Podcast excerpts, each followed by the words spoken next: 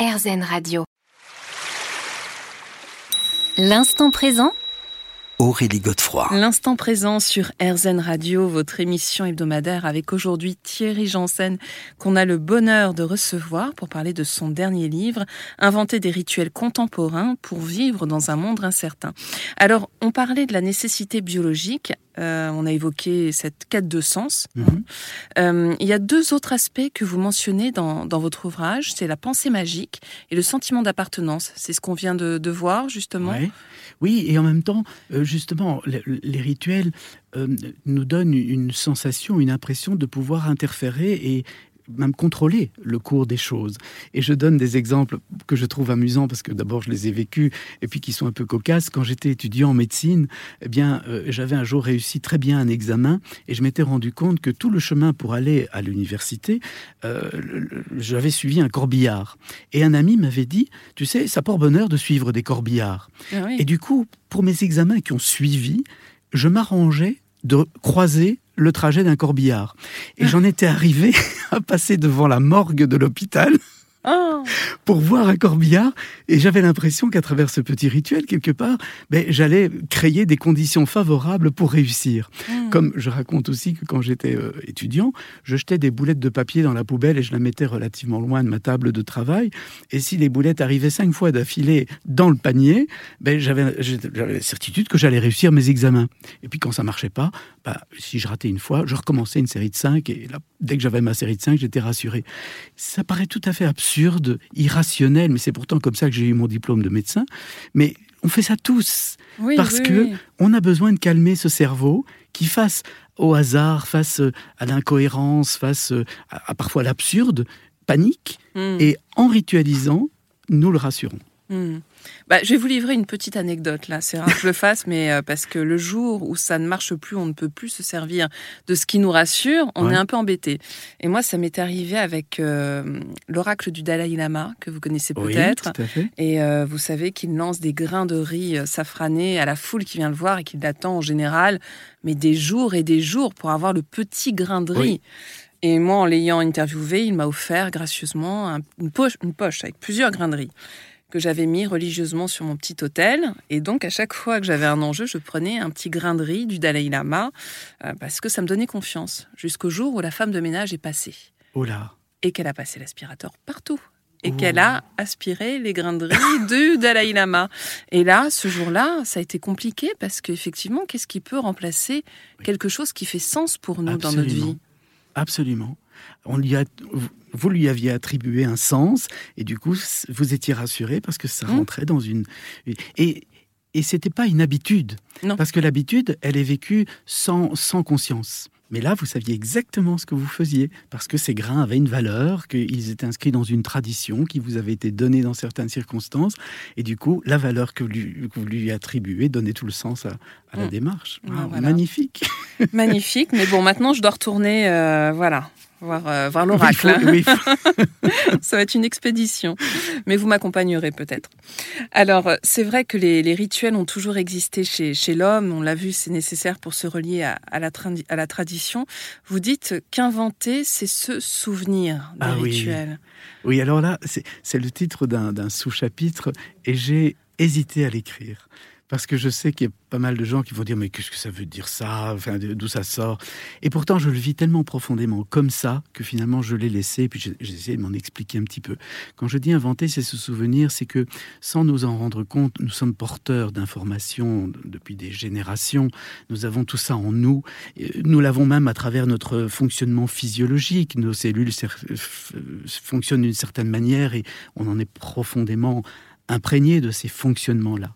Et donc, euh, quelque part, c'est comme si on avait la mémoire de tout l'univers. D'ailleurs, quand on voit un embryon, il, retrace tout euh, le, stade poisson avec des branchies, et puis, et puis le stade euh, batracien, etc. Donc, il y a vraiment toute une une information que nous portons en nous. Et je ne crois pas qu'on invente, mais on se souvient. On se souvient de choses qui sont enfouies au plus profond, dans l'inconscient, on peut l'appeler comme ça, ou dans la mémoire de l'âme, si on a une vision qu'il y a une pérennité de cette conscience qui, qui continue à se, à, se manifester à travers l'espace et le temps. En tout cas, il y a quelque chose là que nous portons de, de génération en génération, de vie en vie, peu importe l'explication qu'on y mettra. Et je crois que les grands inventeurs, ce sont des gens qui se connectent à leur bibliothèque intérieure et qui laissent émerger quelque chose. Et c'est tout le propos du livre, plutôt que de donner des rituels comme des recettes en disant faites ça pour ceci ou faites ça pour là. J'ai pas l'intention d'être un grand sorcier. Par contre, chacun peut être notre propre sorcier. Et, et, je dis alors, si vous arrivez à vous apaiser, à écouter cette voix intérieure qui vous dit que faire pour répondre à quel besoin, mhm. quoi instaurer dans votre vie comme rituel pour répondre aux besoins que le rite commande, eh bien alors vous avez la liberté, vous ne rentrez pas dans une, une espèce de dictature euh, de la pensée ou religieuse ou autre, mais vous avez votre propre religion intérieure, votre mhm. propre vie intérieure, donc votre propre démarche spirituelle. On se retrouve dans quelques minutes. L'instant présent Aurélie Godefroy. L'instant présent sur RZN Radio, votre émission hebdomadaire, avec aujourd'hui Thierry Janssen qui nous parle de son nouveau livre Inventer des rituels contemporains pour vivre dans un monde incertain. Alors Thierry, on a parlé de, du souvenir, inventer c'est se souvenir, dites-vous. Euh, vous dites aussi que ça aide à devenir légitime. Mm-hmm. Ça c'est important. Et euh, bah, finalement, ce qui est intéressant, c'est qu'on peut aussi ritualiser tous ensemble. Il y a les rituels personnels, mais il y a aussi ce lien qui se crée. Ah oui, et justement, je peux faire le, lien avec la notion de légitimité aussi, parce que finalement, quand on, ritualise ensemble, il y a généralement un leader, il y a quelqu'un qui, qui impulse le mouvement, qui voilà. Mmh. Et, euh, dans les églises, ça va être le prêtre, euh, au niveau de la nation, ça va être le ministre ou le, ou le militaire qui, qui commande le défilé, que sais-je. Mais ce qui est important, c'est que celui qui, s'instaure comme le leader, l'inspirateur d'un rituel, ait une légitimité. Et c'est sans doute pour ça que le fait d'inscrire les rituels dans une forme de tradition, euh, où on sait ce qu'on a compris, ce qu'on a traversé pour se l'approprier, ce rituel, eh bien, donne une légitimité. ça, mm. c'est assez important. Alors après, quand cette légitimité est là et que le rituel est vraiment incarné par quelqu'un qui porte les valeurs et qui manifeste ses valeurs à travers ses gestes et son mode de vie, mm. ça sera d'autant plus puissant à ce moment-là.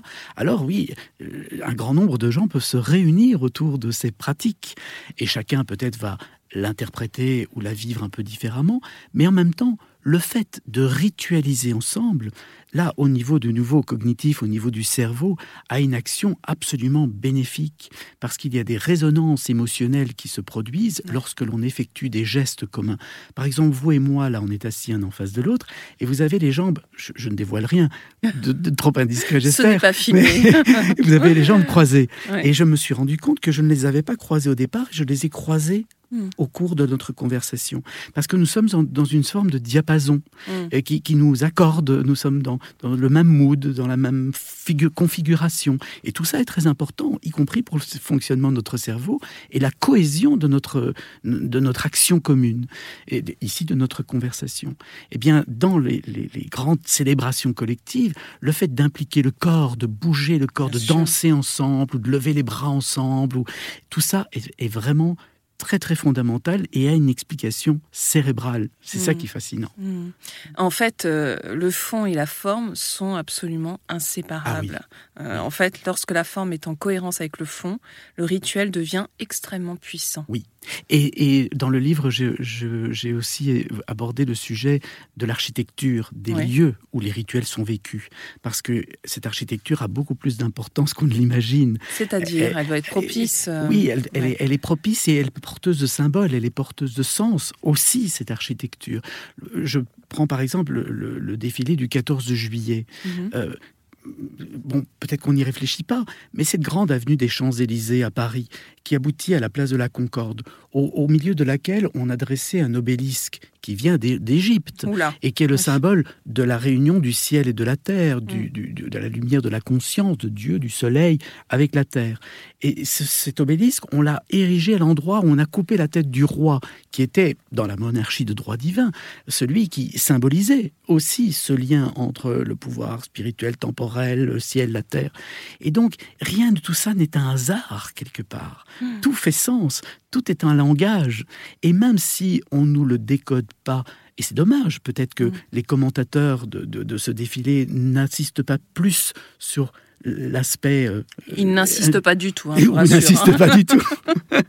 Parce que ça donnerait encore plus de sens à ce qui est vécu et ça créerait encore plus de cohésion dans l'intention partagée. On se retrouve dans quelques instants. L'instant présent Aurélie Godefroy. L'instant présent sur RZN Radio, votre émission hebdomadaire avec aujourd'hui Thierry Janssen. On parle des rites, des rituels dans notre monde contemporain à l'occasion de la sortie de votre dernier livre, Thierry.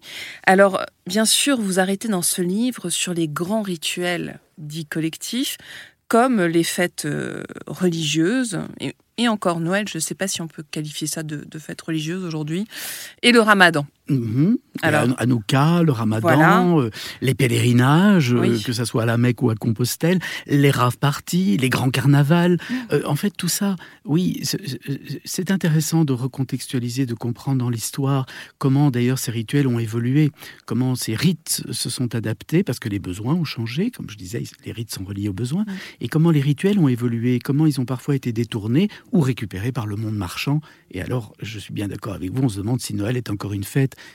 qui s'inscrit dans une démarche spirituelle. Mais, et pour certains, bien sûr, mais pour d'autres, non, ce n'est plus qu'une occasion de consommer ou de prendre des vacances. Mais c'est intéressant de, alors ici on n'a pas le temps de rentrer dans le détail, mais de voir comme euh, les traditions s'interpénètrent les unes les autres, comme nous sommes les héritiers des Romains, des Égyptiens, euh, et que tout ça a alimenté la chrétienté et puis les influences encore extérieures. Je parle d'Halloween, mm. qui est un, rite qui vient d'Irlande, de, euh, un rite druidique et celtique. et, magnifique d'ailleurs. Et, qui a toujours sa raison d'être, qui fait vivre le monde invisible dans, mm. dans notre monde mm. visible. Bref, même si c'est récupéré, il l'a encore par le monde marchand. Mais moi, ce qui me paraît important aussi, c'est de se rendre compte que ces rituels, ils ont une place dans nos sociétés. On peut y adhérer ou pas. Il vaut mieux y adhérer en conscience. Mm. Alors, ça devient vraiment un rituel qu'on peut s'approprier, quitte à l'adapter un petit peu. Après, euh, il y a l'importance de créer ses propres rituels. Et, j'espère vraiment que ce livre va permettre et va inciter, parce qu'il y a beaucoup de témoignages aussi de gens, j'ai enquêté auprès de gens, et, et on voit comme l'inventivité humaine est extraordinaire pour répondre à des besoins. Comment on peut inventer des rites mm. quotidiens mm. hein? J'aime par exemple l'histoire de ce père qui n'a plus de contact avec son fils et, puis qui se rend compte que euh, ben, autour du chien, peut-être qu'on va pouvoir créer un rituel mm. parce qu'il faut aller promener le chien tous les jours. Alors quand il a fini le repas, il donne un coup de coude à son fils et il dit c'est l'heure du chien. Ils partent à deux pour le promener et c'est l'occasion pour lui de se rapprocher de son fils, de commencer à lui parler. Et, donc voilà. C'est des outils. Ce sont des outils de vie qui redonnent du sens à nos vies, qui, qui, répondent à ses besoins et qui permettent à travers le rituel que ce soit un rituel une fois dans la vie hmm. ou comme par exemple, quotidien. Au quotidien. Hein. Et alors j'ai essayé de montrer aussi qu'il y a des rituels qui peuvent devenir pathologiques, mais ce ne sont d'ailleurs plus des rituels. Hein. On, va s'arrêter là-dessus parce que c'est important. Mais c'est vrai que hum, on peut tous créer nos rituels. Et moi j'ai observé que chez les enfants, c'était très important. Ah ça les rassure et en fait, ils sont beaucoup plus imaginatifs que nous. Hein. Oui, et ça fait partie du développement de l'enfant. Ça, j'ai bien regardé parce que moi, j'étais un enfant très ritualisant. Hein. Je... Mais je suis encore quelqu'un qui est beaucoup de rituels. Et, en fait, euh, euh, je me disais, mais est-ce que c'est normal? Eh bien, oui. Le développement de l'enfant nécessite de passer par ces rituels, euh, aligner les petites voitures ou les poupées avant d'aller dormir, parce que l'enfant réorganise son monde. Et il se rassure de nouveau. Il calme ce fameux cortex singulaire antérieur. Ça lui redonne de la confiance, des repères. Mm. Donc, euh, il ne faut pas empêcher les enfants de ritualiser. Mais alors, j'ai voulu montrer qu'effectivement, il y a des rituels qui ne sont plus réellement des rituels parce qu'ils ne sont pas vécus dans cette conscience-là, mais euh, chez les, autistes, les personnes qui souffrent de, souffrent de troubles du spectre de mmh. l'autisme, ou chez les personnes qui ont des troubles obsessionnels compulsifs, là on a des, des, habitudes, des, des, espèces de, de routines qui, elles, envahissent le quotidien, sont aliénantes, empêchent de vivre. Euh, polluent en fait. Et hein. polluent, plutôt que de, permettre de, de, vivre plus rassuré et libre quelque part. On se retrouve dans quelques instants, Thierry Janssen.